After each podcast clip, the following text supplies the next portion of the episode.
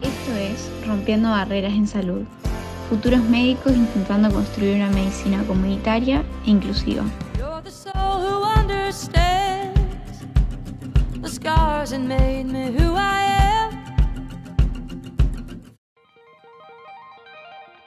Hola a todos, ¿cómo están? Bienvenidos a nuestro cuarto episodio de Rompiendo Barreras en Salud.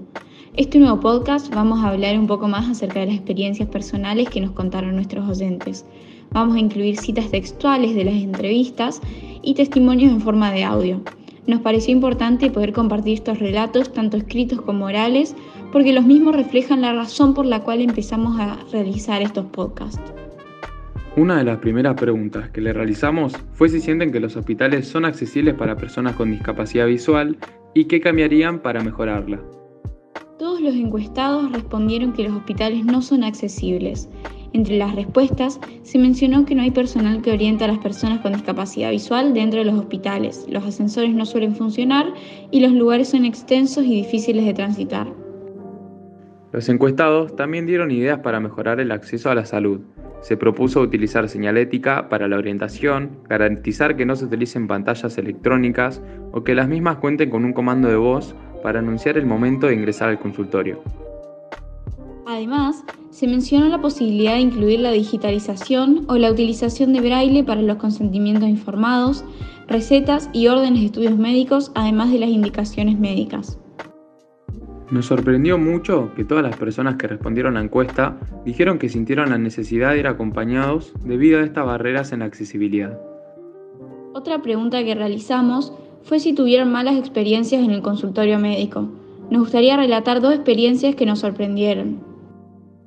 Fui al ginecólogo acompañada de mi prima y ella se quedó afuera. Ya eso incomodó al médico que insistía en que ella entrara también. Finalmente me quedé sola en la consulta.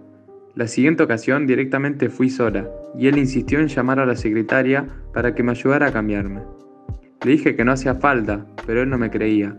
Me sentí incómoda porque parecía dudar de lo que yo comentaba. Si tuve relaciones, si de verdad me dolían los ovarios, y yo sentí que necesitaba que alguien más se lo dijera por mí. Como tuvimos varios malos entendidos, no volví nunca más. Hola a todos, eh, bueno, vengo a contar este, una mala experiencia que tuve en el sistema de, salud. Les cuento que tengo 36 años, que soy eh, ciega total, tengo retinopatía del prematuro, al igual que mi marido. Bueno, en 2018, eh, después de, buscarlo y de desearlo mucho, quedo embarazada. A las 8 semanas de gestación me voy a hacer una ecografía y el ecografista nos dice que, bueno, que el feto no tiene latidos, eh, pero que él igual este, nos recomienda hablar con una obstetra, pero que quizá pueda, lo que pueda pasar es que el feto todavía no esté totalmente desarrollado y no se, no se vean los, ni se escuchen los latidos, que él creía que no, pero que no quería tomar esa decisión, sino que lo habláramos con una obstetra. Bueno, obviamente que fue un momento muy duro para nosotros cuando conseguimos turno con un obstetra de la ciudad donde vivimos. Bueno, fuimos nosotros y había venido la familia de mi marido que también nos acompañó.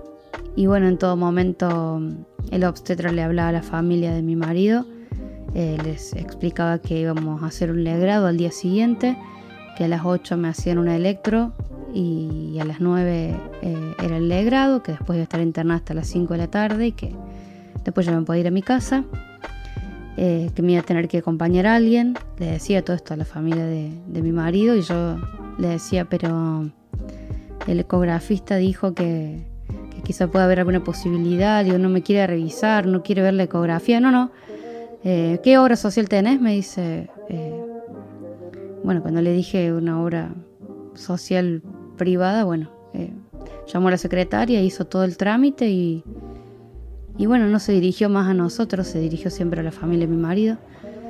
Así que bueno, yo llegué a mi casa y empecé a decir que no, que no me quería hacer el legrado, que si iba a haber alguna esperanza, yo quería ir hasta las últimas consecuencias y que me dijeran que no, pero quería intentar hasta lo último. Bueno, al principio nos costó un poco que, que nos entendiera la familia, pero después fuimos a otro médico que ya no estaba en mi ciudad, me tuve que movilizar a otra ciudad que queda a 50 kilómetros de la mía. Y bueno, eh, ese doctor sí nos explicó que en realidad para un feto una semana de, de desarrollo podía ser un montón de tiempo, así que íbamos a esperar, que el legrado era la última opción que él quería tomar, que, que había posibilidades de que el cuerpo lo despidiera solo, bueno, nos dio todas las explicaciones a nosotros, nos habló todo el tiempo a nosotros. Eh, escuchó lo que nosotros, eh, mis dudas, que yo le pregunté, le mostré los estudios que tenía, le pregunté si había hecho algo mal, si era algo en mi cuerpo. Me dijo que no, que los estudios habían dado perfectos y demás, pero bueno, la verdad que fue muy difícil para nosotros y, nos quitó esa confianza de, que cada vez que vayamos al médico en mi ciudad nos sintamos seguros de que, de que podemos ser tratados como cualquier persona, porque bueno, en esa oportunidad nunca se dirigieron a nosotros y no escucharon ni nuestras dudas ni nuestras consultas. Eh, directamente hicieron como si no existiéramos y yo fuera un objeto al que había que bueno, operar y sacar eh, este feto que, estaba muerto y no, no, me dejaron eh, ni siquiera decidir. Después, bueno, lamentablemente el embarazo no siguió adelante porque no había vida, pero bueno, por lo menos tenemos la tranquilidad de que intentamos todo hasta, hasta último momento y de, que, y de que hicimos todo lo que estaba a nuestro alcance.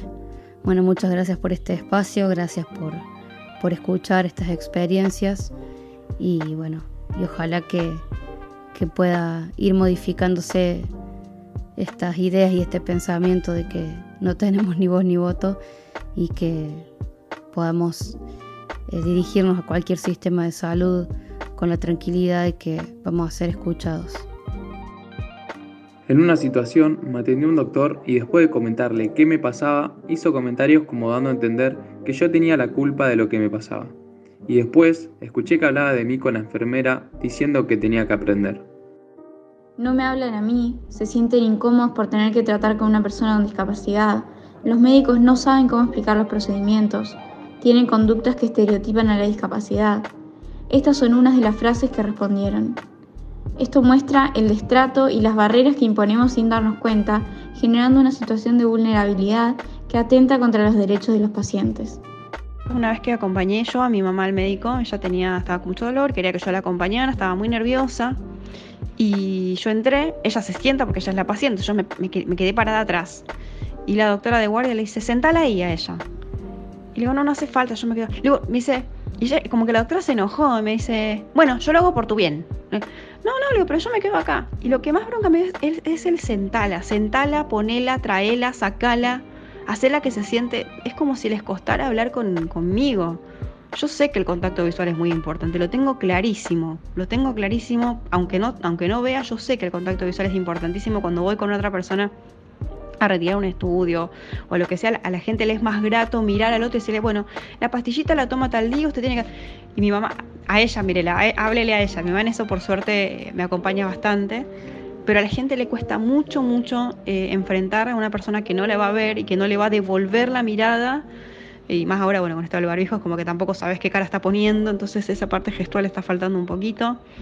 Eh, y bueno, eso es lo que, lo que sucede, me parece que tiene que ver con nuestra formación social, es, es, muy pobre respecto a temas de discapacidad. Yo pienso que los temas de discapacidad se tienen que tocar en la infancia, pero no con una charlita eh, así, digamos, de, vez en cuando, que llevas a una persona ciega y le mostras cómo cruzarla. Tiene que ser algo que vaya con los años, paulatinamente enseñando, mostrando personas ciegas, mostrando personas sordas, que sea una cosa cotidiana que los nenes ya tengan asumida y que cuando seas grande yo diga, hola, ¿qué tal?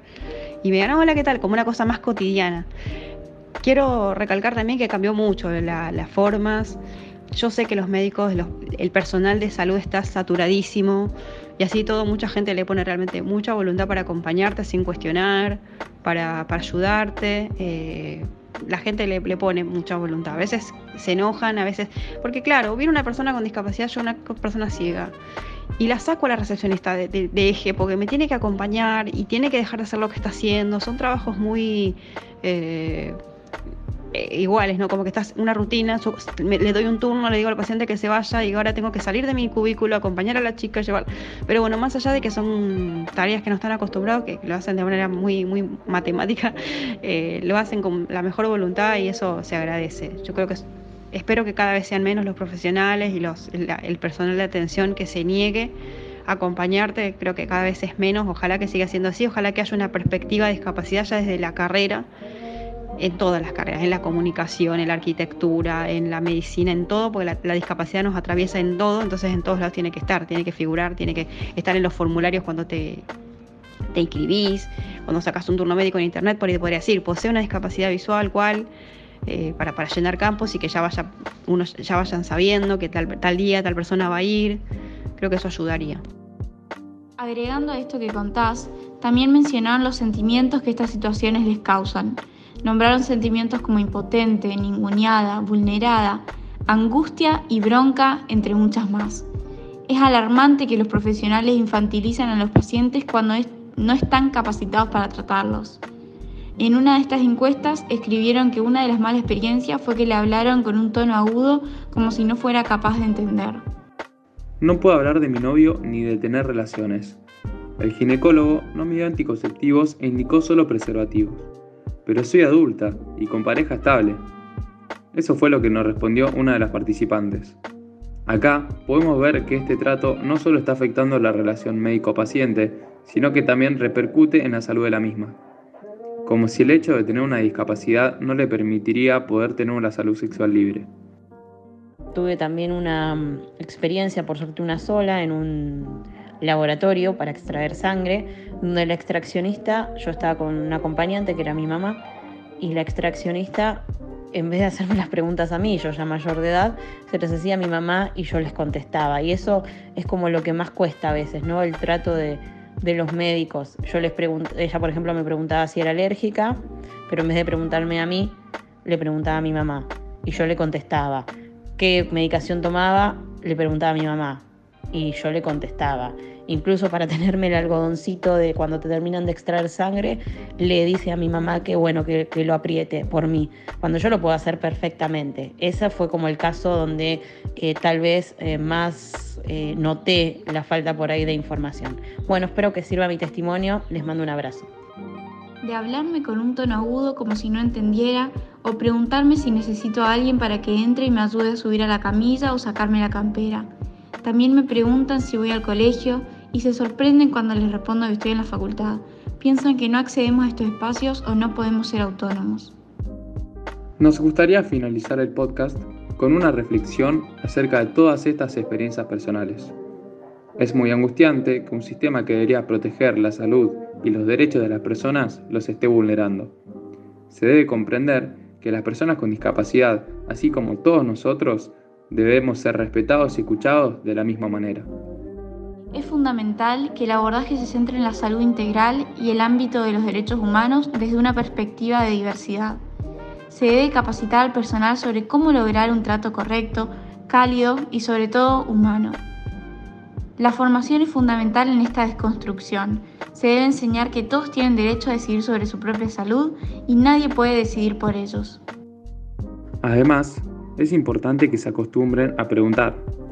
En vez de asumir cómo se manejan las personas y hasta dónde entienden y pueden hacer, es más fácil preguntar cosas como, ¿querés entrar solo?